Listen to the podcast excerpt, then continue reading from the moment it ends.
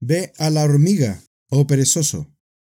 Mira sus caminos y sé sabio, la cual no teniendo capitán, ni gobernador, ni señor, prepara en el verano su comida y recoge en el tiempo de la siega su mantenimiento. La definición que podemos encontrar en los diccionarios de Internet sobre qué es la preparación indica lo siguiente. Ponerse en condiciones físicas o psicológicas necesarias para realizar una acción futura o afrontar una situación desagradable o negativa. Leamos ahora el mismo proverbio agregando esta definición. Ve a la hormiga, oh perezoso, mira sus caminos y sé sabio, la cual no teniendo capitán, ni gobernador, ni señor, ella, en el verano, hace todo lo necesario, tanto física como psicológicamente, para conseguir su comida, y recoge en el tiempo de la siega su mantenimiento, anticipando una situación negativa o desagradable.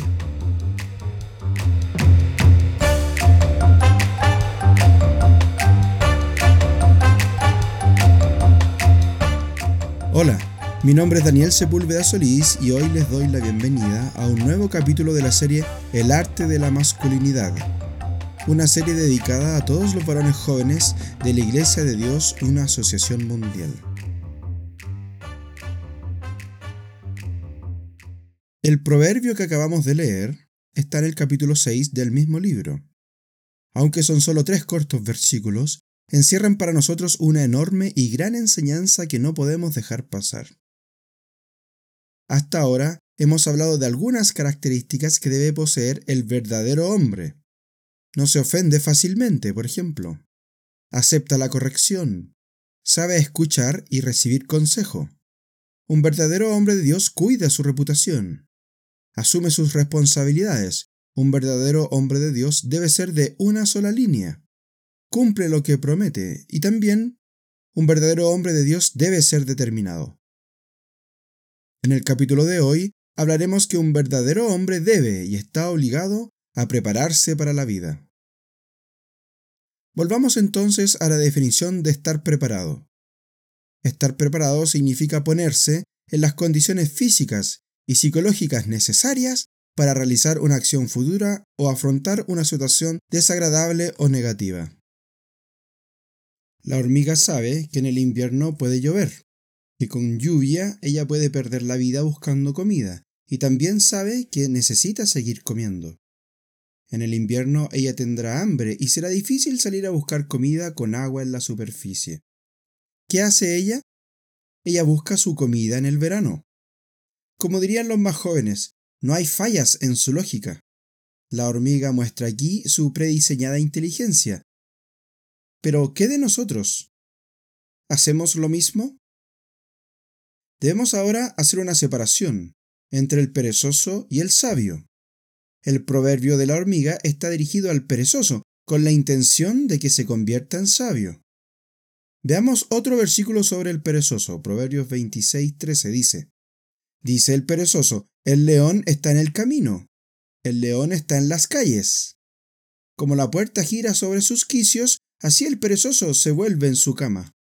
Mete el perezoso su mano en el plato, se cansa de llevarla a su boca. Estos versículos nos indican lo siguiente. El flojo siempre tendrá una excusa para estar preparado. El lugar favorito del flojo siempre será su cama. Y lo que es peor, el flojo aún se cansa de llevar la comida a su boca. O sea, ¿qué decir de prepararse una? Él es incapaz incluso de autocuidarse, de modo que nuestro verdadero enemigo aquí es la pereza. Si buscamos una definición de pereza en Internet, encontraremos lo siguiente.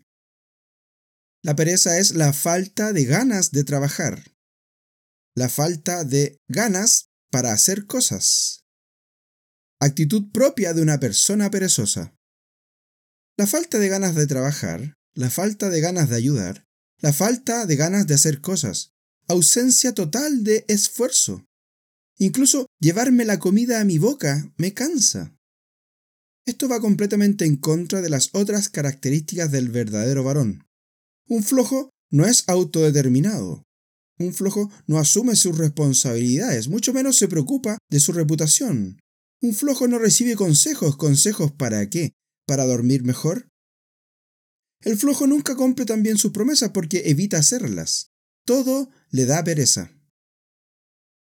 Estamos en presencia entonces de uno de los más grandes enemigos del verdadero hombre de Dios, la flojera, la pereza. Debemos combatirla con todas nuestras fuerzas, y si nuestras fuerzas son pocas, debemos entonces comenzar a pedir más fuerzas para hacer nuestra parte como corresponde. Volvamos ahora al ejemplo de la hormiga. Ella sabe que en el invierno debe comer y que será difícil conseguir alimento en ese tiempo. Y nosotros por nuestra parte sabemos que tarde o temprano seremos la cabeza de un hogar, el responsable de una familia. ¿Qué necesitamos cuando eso suceda? ¿Qué necesitaremos cuando seamos ya la cabeza de un hogar? Es fácil determinar que necesitaremos un trabajo. También necesitaremos una casa, un hogar. Probablemente necesitemos pagar un plan de salud. Vamos a también necesitar un vehículo para movernos, Vamos a necesitar computadores, probablemente uno por cada integrante de la casa. Necesitaremos también teléfonos para comunicarnos. Todos los meses, en realidad, todos los días de nuestra vida, mientras estemos en familia, necesitaremos desayunar. Todos los días necesitaremos tomar almuerzo, cenas. Necesitaremos camas, también muebles, ropa para cada uno de los integrantes de la familia, uniformes para quienes vayan al colegio. Todos necesitaremos zapatos. Es muy probable que necesitemos también internet en nuestra casa, gas para cocinar, agua, electricidad. ¿Qué haría la hormiga si ella tuviera todas estas necesidades cuando fuera la cabeza de una familia? ¿Qué piensa usted que haría la hormiga ante este gran listado? Sin lugar a dudas, la hormiga se prepararía con mucho tiempo de anticipación. Por otro lado, aunque podamos etiquetar la tarea del varón como la del proveedor del hogar, nuestra función es mucho más que traer dinero a casa para pagar las cuentas y cubrir las necesidades. Sabemos que para el perezoso, hasta comer es una tarea cansadora, pero para el sabio esforzarse y prepararse para el futuro es solo parte de su manera de vivir y ser. El sabio no solo persigue el bienestar del tiempo presente para él y su familia, él también procura y trabaja para formar en él el carácter perfecto y fuerte de Dios. Con esto en mente, es claro darnos cuenta que prepararse para el futuro no solo tiene relación con nuestra vida física, sino también con nuestra vida espiritual. La escala aquí toma otra medida, y las simples cosas de la vida no pueden terminar atrapándonos porque somos flojos. Debemos esforzarnos para dar siempre lo mejor y avanzar en todos los ámbitos de nuestra vida. Eclesiastés 9:10 dice, Todo lo que te viniere a la mano para hacer.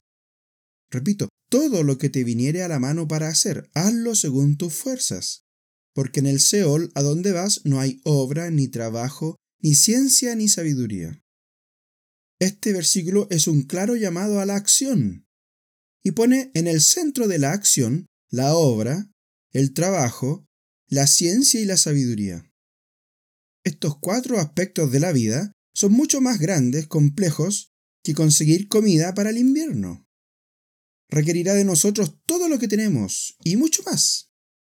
De modo que no hay excusa para comenzar a prepararse desde ahora. Todos sabemos lo que debemos hacer.